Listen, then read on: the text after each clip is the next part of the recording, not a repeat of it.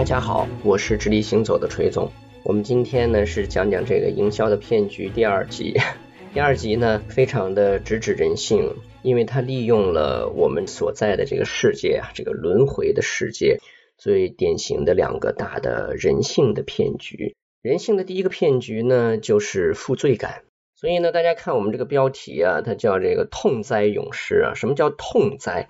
痛哉其实本质上就是人在潜意识中的一种内疚和这个负罪。它其实是指向了自己是一个戴罪之身啊，就是我怎么又错过了这个机会？哎呀，我怎么又没有把这个事儿弄好？而这件事儿啊，其实是人类世界啊无数问题的最本质的一个根源。事实上，罪与罚这件事情啊，完全是人性在潜意识里自己给自己设定的一个巨大的障碍。当这件事儿呢，并不是说啊，那我干什么都不是犯罪，是吧？我所说的这个罪啊，跟我们社会运行标准里边人所定义的犯罪行为啊，其实并不等同啊，它其实是这种行为背后的一种意识所在。事实上呢，人如果能够抛开自己心中对于罪、对于内疚这件事情的一种认同的话，其实人生会活得宽广很多。我想呢，如果我的听友里边有一些人在自己经常练习一些灵修，包括说读一些道家的东西，或者说西方世界也有很多这个去探索心灵的这样的一些东西的话。那么可能能听得懂我在说什么，因为罪与罚这件事情呢，其实掌控了人生最主要的一个核心。很多的时候呢，我们其实是把心中对自己的一种负罪感啊，或者说一种内疚，把这些东西啊投射到外部去。所以呢，你总是看到别人，觉得别人造成了你人生的不幸或者痛苦，其实呢，那就是一种投射。那最好的办法呢，其实就是放下，就是你会知道说这一切。是一个你的潜意识里边的一个骗局。今天这个营销的骗局，它首先所建立的一个核心啊，就是负罪感啊，就是人对自己的一种内疚和负罪。第二件事情是什么呢？它是怎么形成这种内疚和负罪感呢？来，我们就要说说今天这个所谓错失这个骗局它最重要的三个要素了。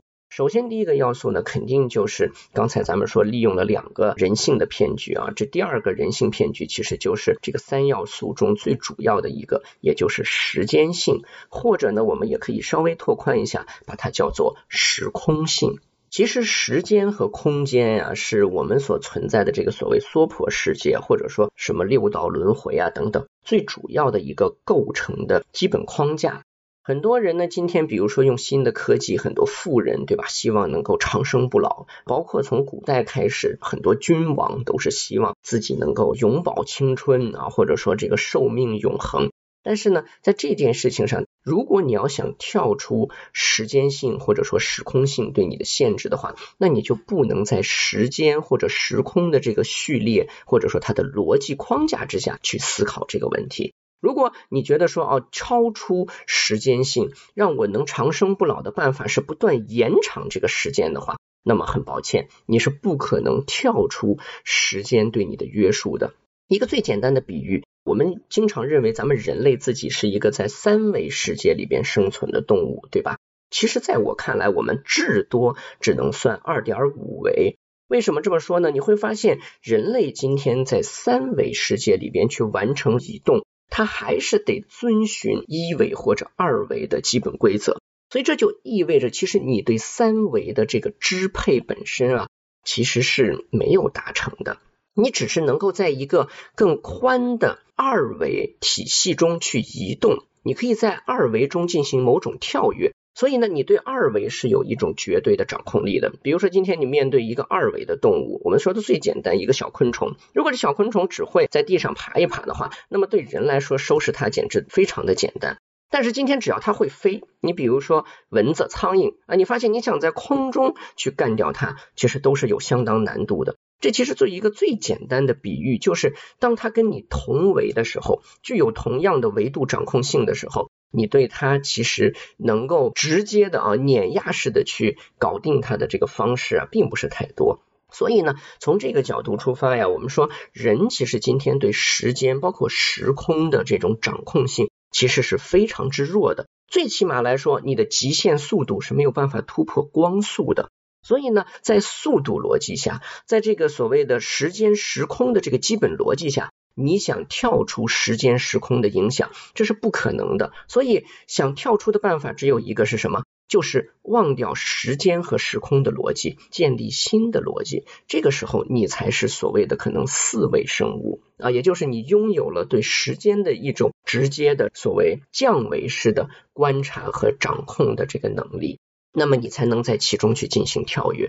其实关于人对这个时空，对于整个这个娑婆世界或者说轮回世界的一种假象的这种深信不疑，其实都是我们在做营销的时候会去利用到的一些点。那今天我们所讲的这个措施啊，很明显，它其实就是对时间和时空性，哎，人对这些层面的一种深信不疑，一种争夺。啊，一种体验，包括内心的恐惧和负罪，去进行充分利用的这样的一种骗局方式。所以，这个第一要素时间时空，往往强调什么呢？强调人生里不会再有下一次这样的窗口了，这样的机会错过就没有了。所以，你必须要珍视，你一定要珍视这个唯一性。那就这么一个窗口，人生中这样的机会寥寥无几啊。或者呢，他会告诉你，就是下一次，也许这种机会下一次还会出现，但是它的效果一定会打折扣，它带给你的幸福感一定会下降，或者它带给你的这个有效的帮助一定不如早一点去完成它更好。哎，所以越早越好，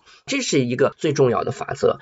第二个，这个构建起这个错失骗局的因素是什么呢？就是过程性。那它一定要体现说这件事情啊是在一个美丽的过程之中的一个重要一环，而你啊，你这个人，你就是这个过程的主宰者和判断与决策者。如果你的这个判断和决策在这个点上有一些失误，那么你会影响到整个这个美丽的过程。哎，这本来是一条向上的阶梯呀，本来是很好的一个历程。但是很有可能就因为你这一次的一个错判，你就错过了你的整个的这个走向，它就发生不可预估的逆转或者变化了。所以呢，这个措施的这个骗局的第二个要强调的因素就是过程性。最后一个因素是什么呢？是拥有感，它会强调这种拥有感。人这个生物啊，他的这种自我骗局心理里面有一个最大的点是什么呢？就是我得不到的东西，得不到就算了啊，反正也不是我的。他可以用这种自我安慰的方式去完成一种放下。但是这个东西如果已经是我的了，哎，我已经拥有它了，你要从我这儿拿走，那我这个可是太痛苦了，我是受不了的。所以呢，大家不要以为错失只是代表着说那个东西它不是你的啊，你要赶快拿到它，不拿到它是错失。其实带来这种错失感受最强烈的，把那个负罪感呀、内疚啊，还有刚才说的这种恐惧感呀，催生到极致的，其实是拥有感。告诉你这东西已经是你的了，但是如果你不把它确定下来，那别人就会抢占它，那么你就凸显了一个所谓失去感。失去是人生不可接受的。所以呢，时空性、过程性、拥有感。这三件事情呢，支撑起了这个营销的一个大骗局，就是错失。那其实呢，我们可以举出很多的例子。那比如说最简单的，大家看现在经常网上的这个小视频里边啊，讲那些豪宅的，大家有看过吗？大家发现没有，他是怎么讲这个房子的？他会用一个词叫做“你家”，是不是？哎，来来来，咱们到您家里来看一下，你看看你家的这个院子，你看看你家的这个客厅。这其实就是一种潜意识调动，那就是这已经是你的啦，对吧？你能让这样的东西从你手上错失吗？大家可能觉得说这点东西就能蒙着我去买套房子吗？大家千万不要小看这些言语信息过程中对你内心的一种扰动。啊，所以这是一定是要非常敏感的。所以不管是佛教还是包括伊斯兰教啊，很多的这样的一些宗教，包括基督教里边，其实都会讲到说，人为什么一定要静，一定要保持对外界的这样的一些信息的这种敏感性。这是一个最基本的，说你拥有一种能够脱离人世间的某种骗局最基本的一个法则或者一种方式。那么我们可以再举一些典型的例子，比如说在这个时间性和时空性上面。我就马上想到当年的这个，现在这个牌子好像都没了吧？就多美滋奶粉，那它曾经推出一个特别好的概念，就叫做一千天计划。大家知道这个东西吗？什么叫一千天计划呢？就是从宝宝刚出生，然后呢到大概三岁之前吧，这一千天是宝宝最宝贵的一千天。哎，这一千天是人的一生里边建立自己的这个健康基础无法弥补的一千天，你知道吗？无法弥补，这一千天错过了就没了。我不可能说我活到二十岁了，我再回到这个一两岁的时候，我再建立一下我的这个健康基础。所以在那个时候，你的大脑啊、你的脾胃功能啊等等各个方面，它都是在不断的快速发展和健全的过程中的。所以在这个阶段，你如果能够把这个健康的基础、营养的基础给它打打好，那么它带来的效果就是事半而功倍的。哎，所以这种东西呢，其实今天在奶粉啊、保健品啊等等东西上仍然还在使用，可能换了说法、换了方式、换了维度。它强调的呢，它一定要天然的把你框定在这个时间序列里边，然后去强调它。那这种时候呢，你就会产生一种心理上的压力了。大家如果脑子比较快的话，马上就会反应过来啊。跟这个很相似的是什么呢？就是曾经的这个不要输在起跑线上。包括今天很多，比如说早教啊，对吧？更早的让孩子开始开发智力啊，一定要去读什么、看什么，在这个阶段才有实际意义啊。所以不要输在起跑线上，错过了将不再有啊。这是最重要的阶段，没了就没了。好，我们说的这是婴幼儿啊，这是一个时间性上不可错失的。还有一个很典型的，在人生中是唯一性的啊，至少呢，从人的这个美好的一种愿望来说，希望它是唯一性的，就是婚恋、结婚、恋爱，买个戒指呀，做个什么仪式呀，完成一次美妙的这个蜜月体验呀，等等，因为它都在强调这个唯一性，啊，就是蜜月或者说是这个结婚的这一刻、这一次。这是你人生的唯一一次啊！你不可能否定这件事儿吧？你不能那刚结婚的时候你再说谁说的？我这可不是第一次啊，我这可不是唯一一次。所以大家心目中都觉得这是唯一性。你认定了它的唯一性之后，你就不能错过这个人生给你设定的重要的一个体验窗口。哎，你如果错过了这个窗口，你在其他的时间地点再去做相似的事情，其实它都不是那个感觉了，都不是那个味儿了。所以呢，婚恋的这些相关的服务啊、产品的市场啊，其实它就会非常强调这个唯一性，同时呢，它也会暗示你这个过程性。所谓的过程性，就是这其实是一段美丽的美妙生活的开始。但是你不做这件事儿呢，那你想，你开始都没开始好，那你这段历程还能很好吗？那你就应该抛开什么其他的一些这个考虑因素，你就应该通过更多的消费行为来表达你的爱。所以还是那句话，通过消费的行为来表达爱，这没有任何的问题。但是重要的是，爱不是仅仅通过消费行为来表达的。所以这其实是我最想说的话。那当然呢，除了婚恋之外，还有什么？大家可以想一想。你能马上想到的还有一个就是自然所产出的东西。所以今天很多自然产生的东西，包括人文的东西啊，它都会强调一个词，叫做年份。哎，所以年份这个东西，你看你一听就知道了，就我刚才说的，这就是时间性，包括它也会结合时空性。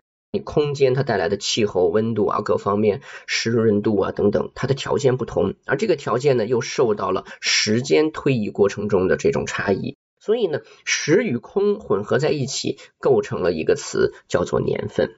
年份这个东西啊，就玄之又玄了啊，你就说不出说它到底是有什么差异了。所以呢，它其实从品牌定位啊，或者说我们说营销价值的角度来说，它是一个非常好的一个价值维度，就它无法评判，它真的很难评判。你一定说哪个年份的就比另一个年份的好很多吗？那这个好的标准又是什么呢？那如果是一杯酒或者说一包茶，那么这个是非常主观的一种感受。但是呢，你的主观感受好喝不好喝其实不重要，重要的是那个价值，它能不能变成一个可以被炒作的概念？所以啊，自然年份的产物是非常容易去使用这个措施这样的一个方法的。哎，就是你错过了就没了，那你说你买不买？对吧？这一年里边就这个年份的这个酒就这些，哎，所以呢你不买或者你喝不到，那就是一种遗憾呀，对吧？你活了一辈子连八二年的拉菲都没喝过，那你活了个什么劲儿呢？另外呢，人文世界东西啊也有年份的概念，比如说一些书画艺术品，哎，一些老工匠啊或者谁他去做的一些东西等等，那这个里边呢其实所掺杂的真真假假的真伪难辨的东西就太多太多了。另外还有一个是什么呢？就是地产。这地产的这两年就是这个日子过得实在是不太好，但是地产曾经呢所使用的方式就是这样，啊，比如说你要是买一套房，既想投资，希望它升值，同时呢自己也能够住得舒服一些，他肯定强调说，第一，过几年这里交通会怎么样啊，会有什么新的产业过来呀，等等，他给你卖未来，卖未来呢，这就是咱们刚才说的过程性，哎，你现在提前投资，然后你将拥有一个美丽的未来的生活过程。中国人呢特别喜欢为未来做打算。他容易经常去有一种焦虑感啊，就是总想着说啊未来要如何如何，今天就得把那个路铺好。但其实呢，接下来的这个时代啊，我劝大家呢，其实还是活好当下。真的就是未来性啊，越来越不可预计，而且它有极大的波动。所以呢，你说我踩准了哪一步，我就能如何？这个恐怕不是那么简单的事情啊。所以地产投资也会说，比如说这块地，我告诉你啊，买完就没了。你看沿着湖边，对吧？就这点好地方，没了就没了。哎，所以呢，大家就会有一种想去抢的效应了，就是哎呀，不能失去啊，不能错失啊，对吧？错过了这个，可能就没有下一个了。好，那么刚才说的更多呢，什么孩子的这个身体营养、早教、哎，婚恋、自然产物、地产，这些更多是在时空性。那过程性比较典型的呢，一个就是刚才提到过的教育，不光是早教啊，包括一些职业教育等等。就是说，你做了这件事情，那么你眼前就会有一条美丽的路铺开。那如果你今天没有做这件事情呢，你的那个美丽的过程其实就断了。还有一个比较有意思的这个过程性的是什么呢？就是现在大家都非常痴迷的啊，有些人甚至是达到了一种无法割舍的状态的是什么呢？就是健身。健身呢，你发现它这个东西强调了另外一个人的这一辈子的一种假象。就是对这具身体，那对我们说的这个肉身，对这个东西的一种执迷，哎，就是我一定要变成什么样子啊，一定啊这一块肌肉一定要塑形塑起来，那个地方它的身材比例一定要如何，哎呀，我这个肚子一定要这个平平的。那么这些东西呢，在健身的时候呢，它的相关产品和服务啊，我发现它就经常会开始强调这个过程性，就是你不能错过其中环节中的一些重要的点。那比如说筋膜枪啊，像这种东西，包括比如说你要吃的、你要喝的啊，你的一些过程中一些需要使用到的，必须都是一些专业的等等等等。所以这些东西它构成了整个的这个完整的过程。哎，你如果在这个过程中你错失了其中的一些环节，你可能就出不来那个效果。但事实上呢，其实如果从科学的角度来说，人的一个形体的可塑造性，跟他的整个这个人的一个机体的体质、骨骼结构，他的一些天性是有直接的这个因素的。当然，做锻炼，适当的锻炼，这一定是对身体是有好处的。但是呢，如果痴迷于塑形，痴迷于用健身来完成自己心目中的某种特定的形态，当这种时候呢，哎，那你就会发现健身的这些产品、服务啊，吃的、喝的、用的这些东西呢，它就会对你产生强烈的作用，因为你希望看到那个结果呀，对吧？你希望说赶快能够让想象中的那个状态出现。我们说一个最简单的吧，在健身的里面就有一个叫什么塑形裤啊，对吧？还是叫什么塑臀裤啊？就是你这个翘臀啊，它老是练的不够达到你想象的那种翘翘的那种状态，怎么办？哎，用这个裤子一穿，哇，效果马上就出来了啊！当然呢，这只是我举一个例子，我想说的意思是，人呢，如果真的活得相对从容的话呢，其实就是应该对信息有一个比较。明确的敏感和判断的能力，那就什么才是你自己真正需要的、想要的，能够带来内心的一种平静和安宁的。所以呢，这是典型强调过程性的。最后，这个拥有感里边特别典型的是什么？就是保险。保险这两年可是大行其道的产业啊！我有很多身边的朋友都去转行干保险了。所以呢，保险这个行业经常强调一件事，就一个点：如此美好的生活，你怎么能失去呢？对吧？你看你今天活得挺好吧，还算是这个平安幸福吧？那这些东西是你手里紧紧能够握住的核心呀。那你愿意看到它像沙子一样流走吗？所以还是那句话，保险行业能够存在这么久，而且现在如此的火爆，一定是因为它有它自己的实际的社会价值。我只想说的是，大家在面对这些信息的时候，或者说你是一个营销从业者的时候，你至少知道人性是怎么回事儿。所以保险强调的，首先得强调拥有感啊，不管是明示、暗示啊，是一些这个引导还是怎么样，它都会让你意识到说，今天美好的东西千万不能轻易失去。不是说这些东西没有价值，事实上这些东西有着巨大的社会价值，因为社会整个的运转就是在我们刚才说的时空性、过程性、拥有以及失去等等这样的错综复杂的人对于价值的这个理解维度中在不断的运转的。所以呢，能够超脱的人，能够放下的人，毕竟是极少数。那么在我们日常的生活中，我们不得不需要去不断的紧紧抓住一些东西，去实现一些东西的时候，我觉得在今天这个时代，大家尤其需要去能够遵从自己的内心，做出有效的一些判断。把有限的资源花在真正有用的事物上，所以呢，这是我们营销的这个骗局第二期为什么要讲讲这个措施这件事儿。好，我是直立行走的锤总，咱们下次见。